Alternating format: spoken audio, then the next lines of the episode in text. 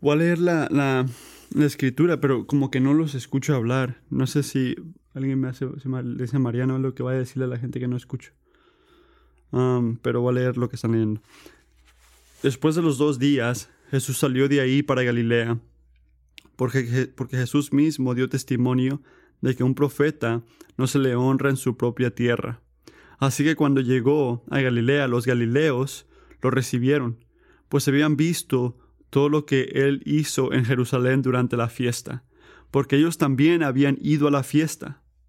Entonces vino otra vez Jesús a Caná de Galilea, donde había convertido el agua a vino. Y había ahí cierto oficial del rey, cuyo hijo estaba enfermo en Capernaum. Cuando él oyó que Jesús había venido de Judea a Galilea, fue a su encuentro y le suplicaba que bajara y sanara a su hijo, porque estaba al borde de la muerte. Jesús entonces le dijo, si ustedes no ven señales y prodigios, no crean.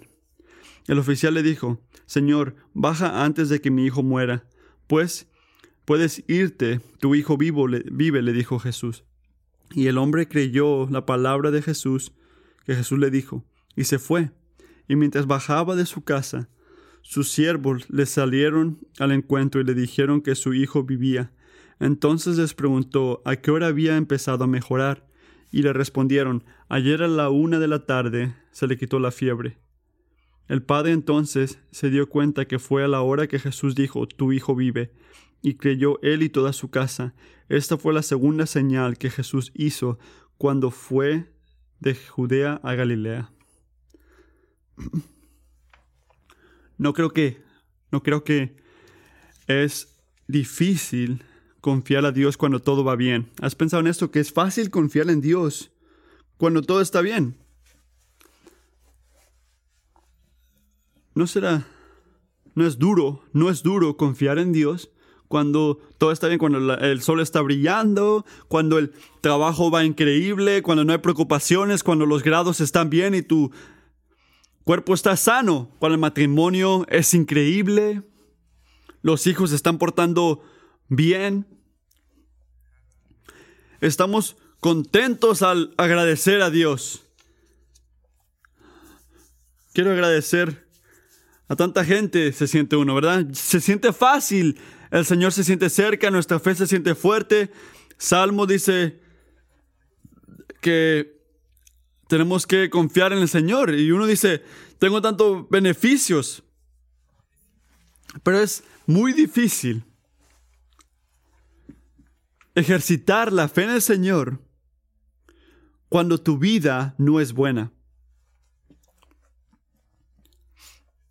Cuando se siente que se está destruyendo. Cuando el sol no está brillando. Cuando tus grados no están bien.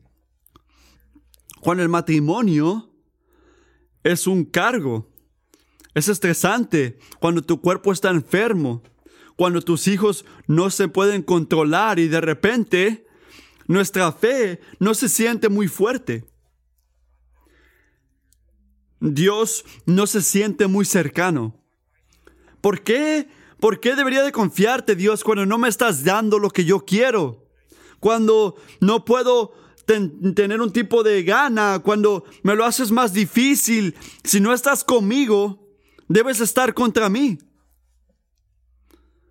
y escuchas un versículo como Salmo que dice, no le pongas atención a todos los beneficios y dices, eh. ¿Qué beneficios diría uno en esos momentos? ¿Qué beneficios? Cuando el Señor liberó a la gente de Israel de la esclavitud en Egipto, ellos gritaron alabanzas al Señor. Y tres días, tres días después, cuando ya no tenían agua, empezaron a quejarse contra el mismo Dios. Y unas semanas después, ya que, Dios les, ya que, ya ya que les dio el agua, cuando ya no tenían comida, decidieron que el Señor nos hubiera dejado en Egipto, en la esclavitud. Aparentemente, su confianza en Dios no iba más allá que lo que les estaba haciendo en ese momento. ¿Qué, qué tal tú? ¿Esto es ah, una verdad tuya también? Si tú eres un cristiano, tienes que estar en cuidado aquí. Si eres, si estás explorando el cristianismo, haciendo preguntas sobre el cristianismo, también tienes que estar en guarda.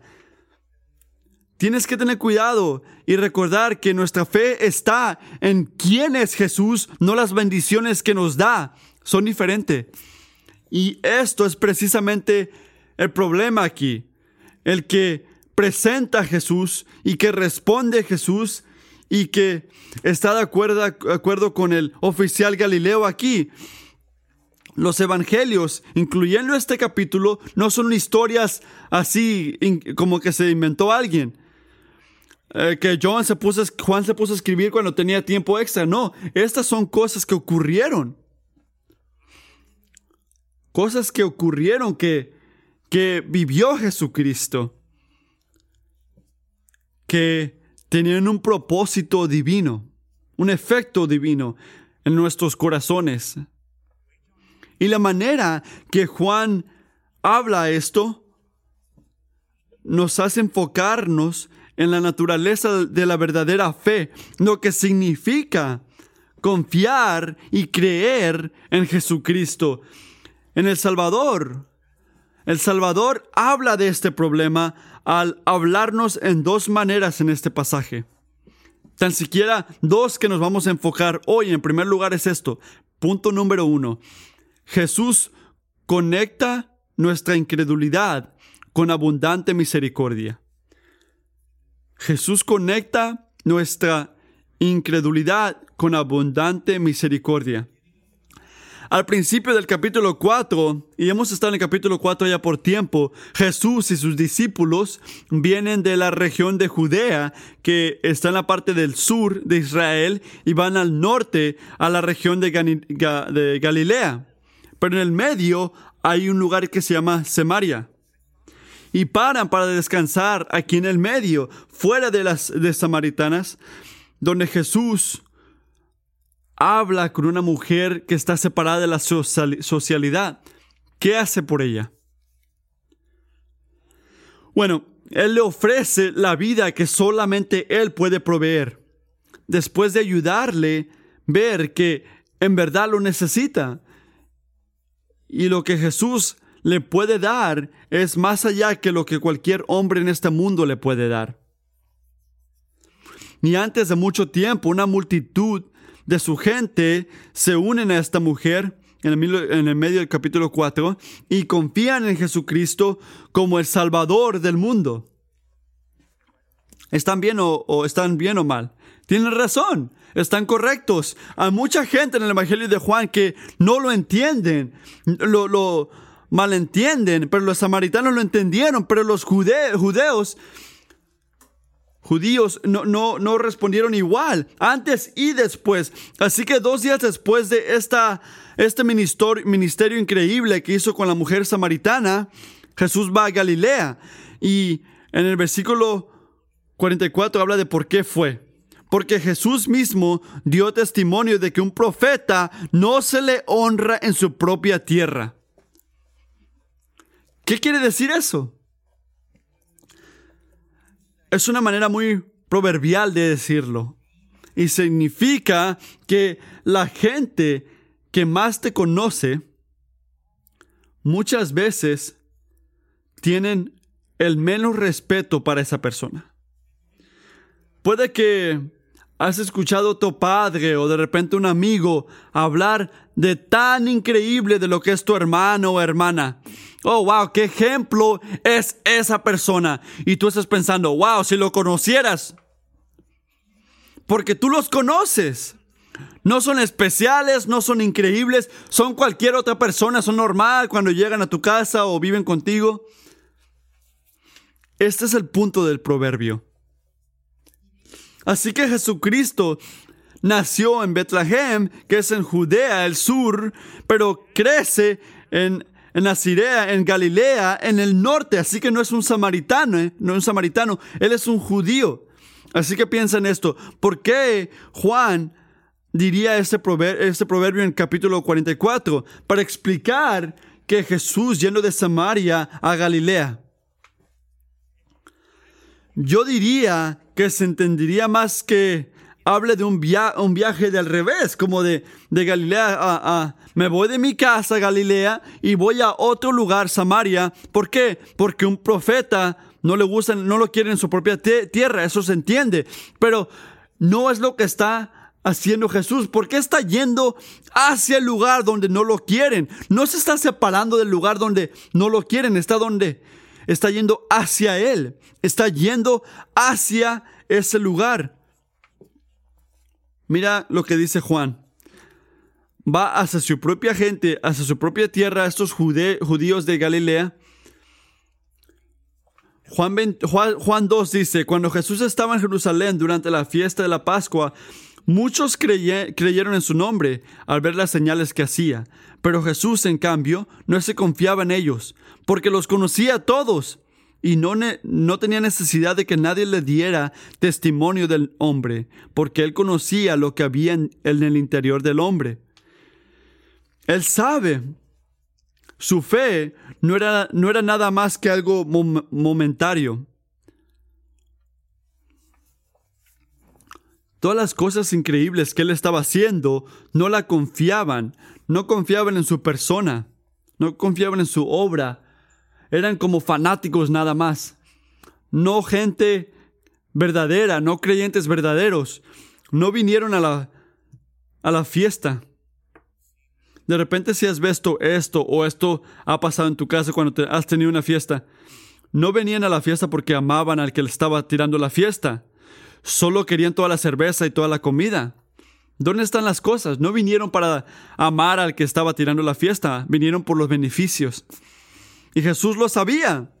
Nota cómo Juan identifica a los galileos en el versículo 45, igual que esos que habían visto todo lo que había hecho Jesús en la Pascua y lo bienvinieron acordiadamente. Así que al identificar los, los galileos en el capítulo 4 como los mismos que vemos en Juan capítulo 2, ¿qué está haciendo Juan? Está diciendo con ironía que esta bienvenida es muy, es muy corta a la verdadera fe, a la fe genuina. No era fe genuina, pero es precisamente su incredulidad en el capítulo 2, en capítulo 4, que no creen en Jesús, eso es lo que lo llama regresar. Piensen en esto. Esto fue lo que lo llama a regresar, porque no creían. ¿Qué está diciendo Jesús? Ustedes no me honraron la primera vez que vine aquí. Así que esto es lo que voy a hacer. Voy a regresar. No me amaste, pero voy a regresar. ¿Tú harías esto? Si alguien te ofende, no te honra. Hola, yo soy Matthew, soy un pastor. No, no lo eres, ¡pum!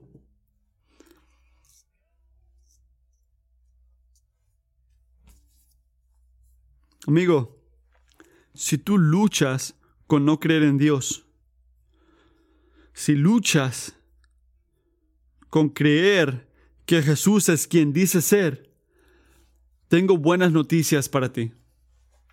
Jesús no te corre o no corre de ti cuando luchas con tu fe. Él viene hacia ti. Él se acerca hacia ti cuando estás luchando con tu fe. Él se enfoca en eso, no lo ignora, no lo ignora. Y es buenas noticias si fuiste a una iglesia o has sido una iglesia donde la fe es tu casa, pues. Pero ¿por qué digo esto? Porque la familiaridad con las cosas de Dios, la familiaridad con Dios va de una o dos maneras. Em, o tu fe en Cristo crece por lo que es, o, o vas a estar este, ah, como apagado a la gloria de Dios, porque sientes que ya lo escuchaste todo. Así que quiero hablar por un minuto nada más, muy específicamente por ustedes que están creciendo en la iglesia. Me gustaría que vengas aquí, pero perderé la atención de la gente. Pero si estás creciendo en esta iglesia, quiero que escuches esto. Quiero tener una palabra contigo. El Señor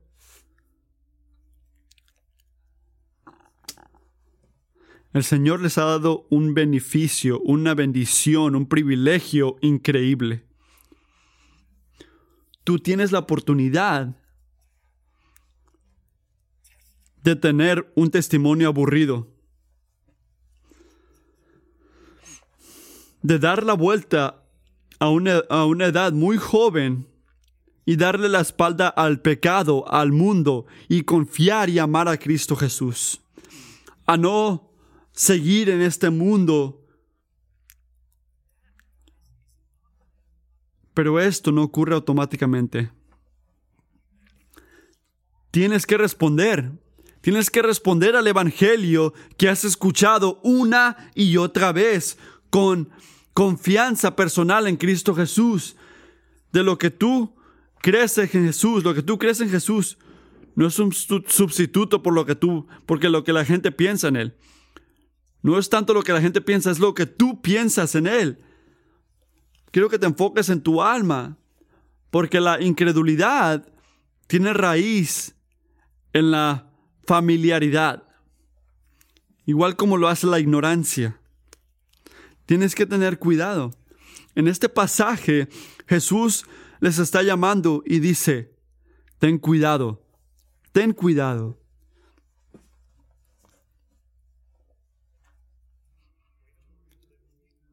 la manera que el Señor se acerca a ellos, a esos que previamente no le creyeron, demuestra la gran misericordia que extiende Él. Y cuando un padre desesperado se, se, acerca a Jesús, Jesús le enseña la misma bondad, la misma bondad.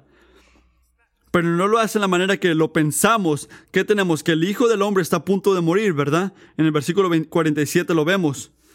Él es un, es presumamente como rico, Él es un, tiene riqueza, tiene poder, pero ¿qué? Esto no puede parar esta hora, esta ola de tristeza que va a llegar a este hombre, que es que la muerte de su hijo. Si eres padre, tú puedes sentir esto, ¿verdad? Si estabas aquí ayer por la por, el servicio de Quinton y Kelsey, sientes el peso de esto. Así que viaja unas 25 millas de Capernaum arriba a Canaán para decirle a Jesús que regrese y que sane a su hijo. Y me pregunto si su respuesta de Jesús se te hace rara. Mira el versículo 48. Si ustedes no ven señales y prodigios, no creerán. ¿Qué? ¿Qué quieres decir, Jesús? Jesús, ¿recuerdas esa unidad en el seminario donde hablamos de la compasión y la gentilidad y humildad? No, no te acuerdas. ¿Dónde está la compasión, Jesucristo? Amigos, está siendo compasivo, muy compasivo. amorosamente está invitando a este padre que evalúe, que reconsidere qué lo motivó ir a Jesús en primer lugar. Escuchen, porque Jesús ve en el corazón del hombre un peligro, un peligro que es más grande que la muerte que su hijo. Ve un problema espiritual que este hombre tiene de igual que los otros galileos. Y es porque la palabra tú en el versículo 48 es plural. Ustedes, perdón. La palabra ustedes es plural.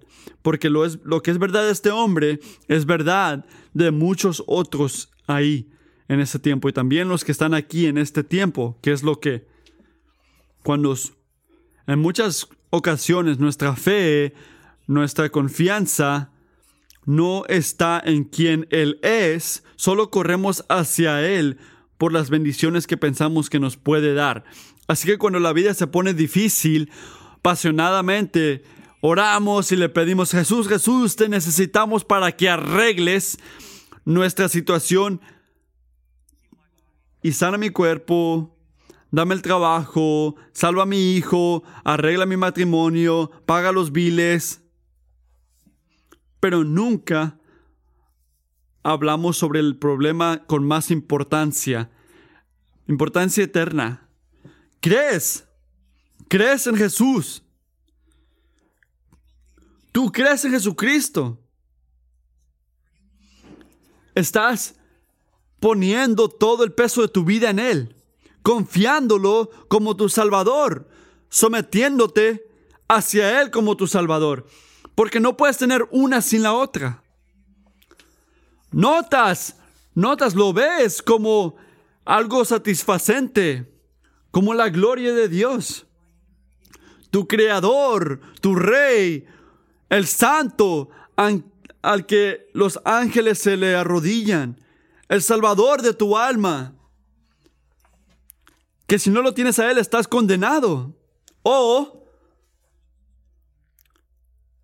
Jesucristo es tu ayudante de 24 horas. Me gusta saber que ese hombre lo puedo llamar cuando necesito algo.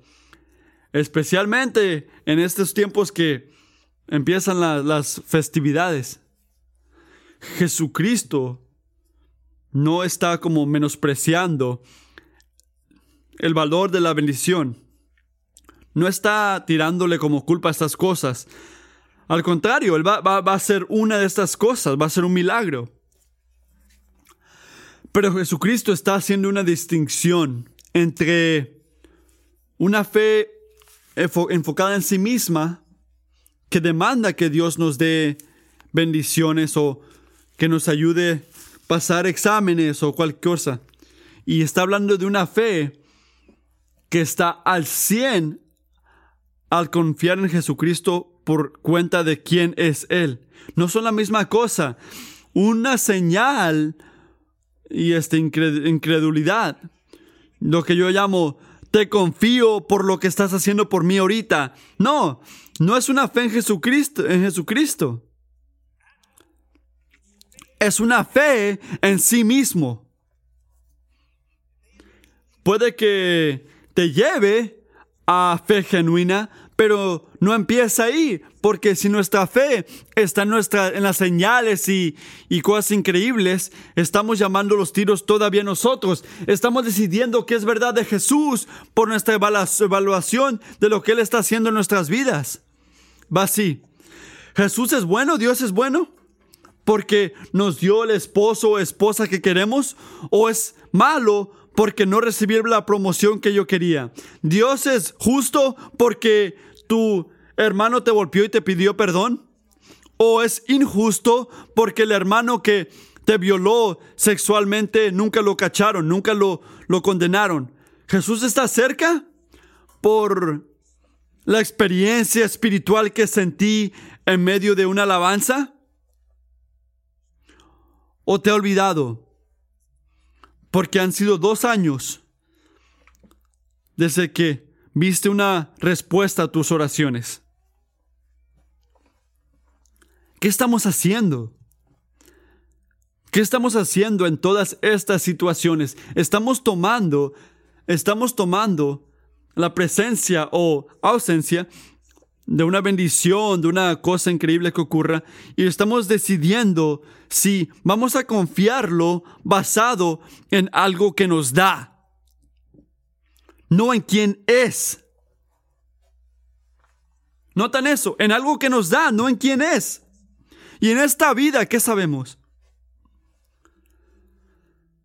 Esos que estuvieron en, en el memorial el Señor da y el Señor quita.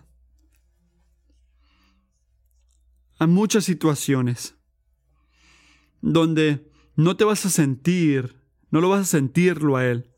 no vas a ver su mano. Y estos son los momentos, los años, las décadas donde la fe genuina brilla. ¿Por qué? Porque ¿qué es la fe genuina? Hebreos 11.1 dice, ahora bien, la fe es la certeza de lo que se espera, la convicción de lo que no se ve. Lo que no se ve. La fe no es una aseguranza de que Dios te va a dar toda bendición mundana que tú quieras. Y tampoco es un trabajo de mérito donde si tú lo crees para recibirlo. La fe genuina, la verdadera fe genuina, es una decisión persistente de enfocarnos en el carácter y las promesas de nuestro Dios revelada en la palabra de Dios y asegurada por la palabra hecha carne. Esta es la fe genuina. Esta es la fe genuina. Y esto es lo que esto padre necesitaba más. Necesitaba esto más que salvar a su hijo. Jesús era tan bondadoso, tan bondadoso, abundantemente misericordioso para sanar al Hijo del Hombre sin importar que no tenía la fe genuina. Pero nota, lo hizo en una manera que gentilmente y firmemente forzó a este hombre que se enfoque en el problema más grande, que es que crees en Jesús. Punto número uno, Jesús conecta nuestra incredulidad con abundante misericordia. El punto número dos, Jesús nutre nuestra fe con su palabra autorizada nutre nuestra fe con su palabra autorizada. Este oficial que se le estaba muriendo su hijo,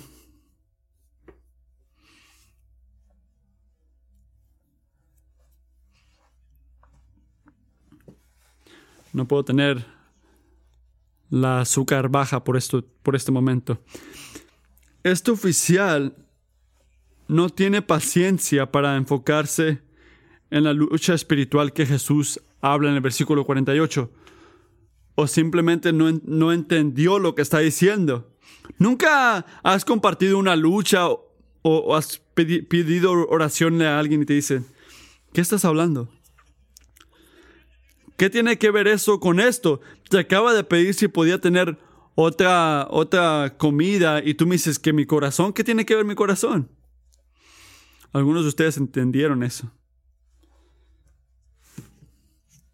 Este hombre solo tiene una cosa en mente. Y yo no fuera diferente tampoco. Mi hijo está muriendo. Pero yo he escuchado que Jesús puede ayudar. Alguien me dijo eso. Así que he escuchado que Jesús puede sanar y que la gente que se le pega puede sanar. Así que tengo que buscar una manera de traer a este Jesús a Capernaum con mi hijo. El versículo 49, 49. El oficial del rey le dijo, Señor, baja antes de que mi hijo muera. Y Jesús responde aquí, es una gran misericordia. ¿Qué le dice? Puedes irte tu hijo vive. O más literalmente, ve, tu hijo ya vive. Está viviendo. Es presente en este momento. En este momento. Padre, la muerte se ha cancelado. Ya no está muriendo, ya vive. Ve. En Mateo 13, 58, vemos que no hizo muchos increíbles señales en Nazaret, su casa, por su incredulidad, porque el Señor ha hecho una gran diferencia en confiar en Dios y experimentar o, sentir a Dios. Porque sin fe no es, no es posible uno hacer cosas con Dios. Así que, ¿por qué Jesús sanó a este niño, no después, pero antes de que Jesús, de que este hombre creyó en Jesús. ¿Por qué bendició antes? Es que porque, es porque Dios no deja que nos lo pongamos en una caja, aunque sea nuestra fe. Creemos que sí, creemos que lo tenemos identificado. O creemos, ok, voy a orar, voy a dar, voy a hacer todas las cosas que tengo que hacer, lo que el pastor me ha dicho que haga por siempre, y así Dios va a tener que darme la bendición. Yo quiero que mis hijos sean salvos, así que si les doy suficiente oración, va a tener que salvarlos. Yo quiero una esposa, un esposo. Así que voy a poner suficiente puridad, no ver pornografía, para que tenga que darme una relación. Isaías 45:9 dice, dirá al barro al alfero, ¿qué haces? Dirá el barro al alfero, ¿qué haces? O tu obra dirá, Él no tiene manos. El Señor actúa y responde a nuestra fe, pero a veces, muchas veces, lo hace aunque no creemos en Él. ¿Por qué? Porque Él es Dios y tú no lo eres. Porque tú, Él es Dios y tu fe no lo es. Así que en el mismo momento Jesús invita a este hombre para que evalúe su fe. ¿Qué crees en mí? Jesús también enseña su poder y sana al Hijo del Hombre. Pero no lo hizo, no hizo exactamente lo que el Señor pidió. ¿Notas eso? ¿Notas eso? El Padre quería que Jesús vaya a Capernaum. Él escuchó que la gente se sanaba cuando se acercaban a Jesús, así que lo que tengo que hacer es que se acerque a mi hijo. Él pensaba que lo sabía todo. Él tenía un plan, Jesús va a venir a mi casa. Ok, Jesús, es un placer verte. Mira, escucha cómo está la cosa. Mi hijo está enfermo, así es exactamente como lo vamos a hacer. Tú vas a venir para acá. A lo que Jesús dice, sí y no, sí y no. Sí, voy a sanar a tu hijo, pero no, no, no voy a ir contigo porque tienes que caminar en fe, no en vista. Tienes que confiar en mí, tienes que creer en mí, tienes que regresar a casa con confianza en la palabra de mi poder. Tu hijo vive. Dice el Dios del universo. Y amigos, Jesús hoy, escucha esto, su manera de cuidarnos en medio de nuestras luchas, nuestras batallas, en medio de nuestras asunciones de pensar que lo sabemos todo, exactamente de cómo lo tiene que hacer, no ha cambiado el que hace. Humildemente nos llama a caminar en obediencia de la fe. Queremos hacer este como intercambios con Dios. Decimos cosas como, ok, Señor, voy a obedecerte. Pero primero tienes que darme lo que yo quiero. Y tú haces lo que te llena a ti, ¿verdad? Y yo voy a hacer lo que me llena a mí. Tú pones mi bendición en la mesa donde lo pueda ver, mi esposa, un trabajo, una sanidad. Y confíame, Jesús, yo agradecidamente voy a seguirte. Esta cosa no es lo que significa seguir a Cristo, para nada. Seguir a Jesús requiere tomarlo por su palabra, obedecerlo mucho antes de lo que puedas ver tu bendición, antes de que cumpla su palabra. O la oración de tus oraciones, la, respuesta de tus oraciones. No se trata de lo que puedes ver, se trata de lo que Él ha dicho. La fe genuina siempre, siempre está enfocada en Cristo y enfocada en la palabra. Porque es a través de las palabras en la escritura que colectivamente enseñan la gloria de Jesús, la gloria de su, su, su obra. La fe le dice al Señor, Señor, porque tú lo has dicho, yo lo voy a obedecer. Porque tú has hecho una promesa y la vas a mantener, eres un Dios fiel. Esto es lo que dice la fe. Y en el versículo 50, Juan nos dice que este hombre creyó. El hombre creyó la palabra que dijo Jesús y se fue. Y se fue. Fue una palabra fue una obra hacia la fe genuina. Y puedes decir lo mismo sobre alguien ahorita yo, que dice, ¿sabes que Yo pienso que la palabra de la escritura son verdad. Mientras el hombre va a casa, algo increíble ocurre. Él ve a su siervo en el camino y le dicen, Señor, Señor, tu hijo vive. Y él dice, ¿cuándo ocurrió esto? Fue como a la una ayer. Ayer a la una. Y en ese momento cambió la eternidad. Un corazón muerto siente vida. Y la fe genuina nace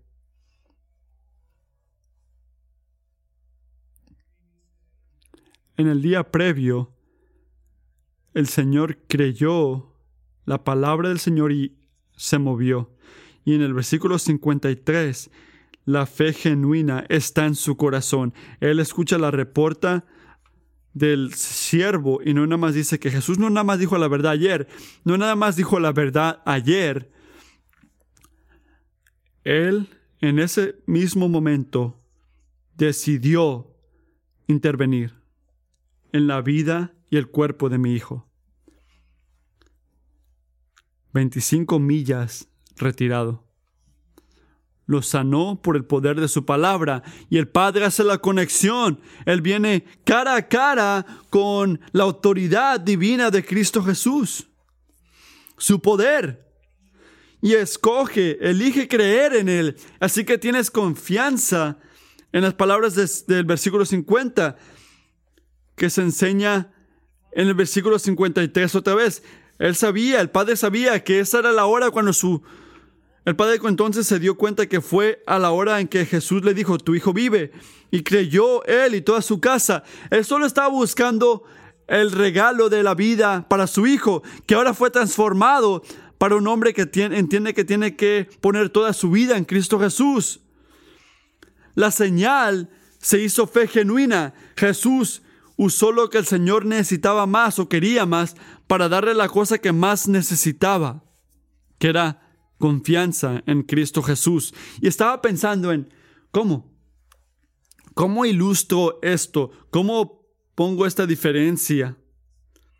La bendición y todo, la fe en Cristo Jesús. Y la mejor analogía que pude pensar es Chick-fil-A, la comida de Chick-fil-A, un restaurante que está aquí. Y lo digo al final para que te dé hambre, para que puedas saber que sabes que está, está cerrado los domingos. No, no soy tan cruel, pero este... Yo soy el único que le gusta comer en Chick-fil-A. No, ¿verdad? A mí me encanta. Quiero que imaginen algo conmigo. Es también tus hijos. Nos encanta comer en Chick-fil-A, ¿verdad? Imagínate que tienes un amigo que viene de otro país o de otro estado y dices, hey, vamos a Chick-fil-A y, y ellos dicen, ¿qué es Chick-fil-A? ¿Qué es eso? Y tú le dices, espera, nada más espera. Estás manejando tu carro, no es un domingo, es como lunes, martes, miércoles. Y tú sales y vas y llegas a la señal de Chick-fil-A. Y empiezas a desearla. Oh, wow. Es increíble, es, Chick-fil-A, dice uno, ¿verdad?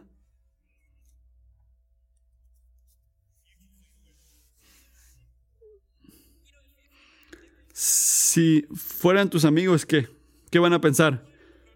No sé qué es Chick-fil-A, pero no quiero ir ahí. Estás loco, diría alguien.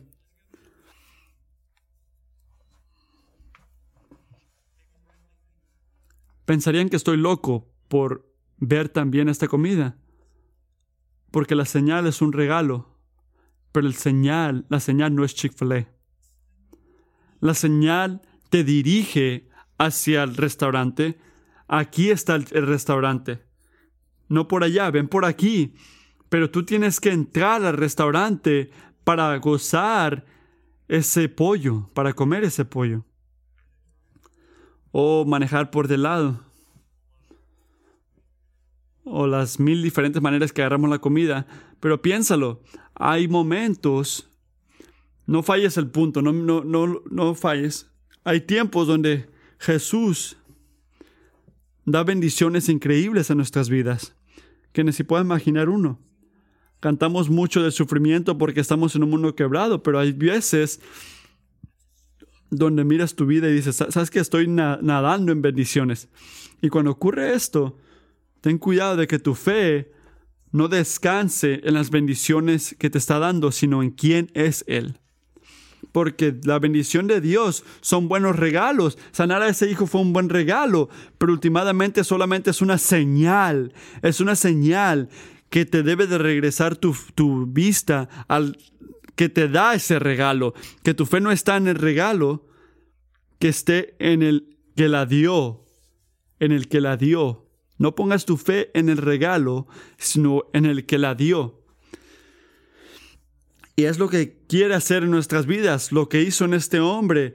Quiere hacer que fortalezca nuestra fe por su palabra. Te voy a dejar con esto, con esta palabra de Edward Link, un escritor que he estado pensando toda la semana.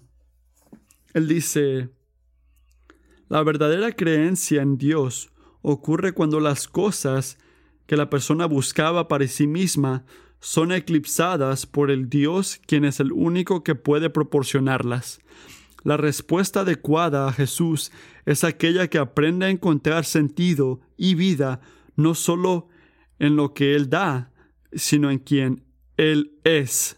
Este mundo está lleno de gente, iglesias están llenas de gente que quieren las bendiciones de Jesús pero hay muy pocas personas, muy pocas personas que en verdad creen en Jesús. ¿Por quién es Él? No, no en lo que da. ¿Qué dice Jesús? Porque ancha es la calle que lleva a la destrucción y muy corta, muy pequeña es la, el camino que lleva a la vida. Así que este pasaje nos enseña cómo el Señor llega a nuestra incredulidad con gran misericordia y habla su palabra. Y aquí está la aplicación. No te agarres a esa misericordia. Y no creas que eres creyente. No, prueba tu fe, examina tu fe. Ten cuidado que tu fe no está en las bendiciones que el Señor da, sino en quien Él es. Vamos a orar.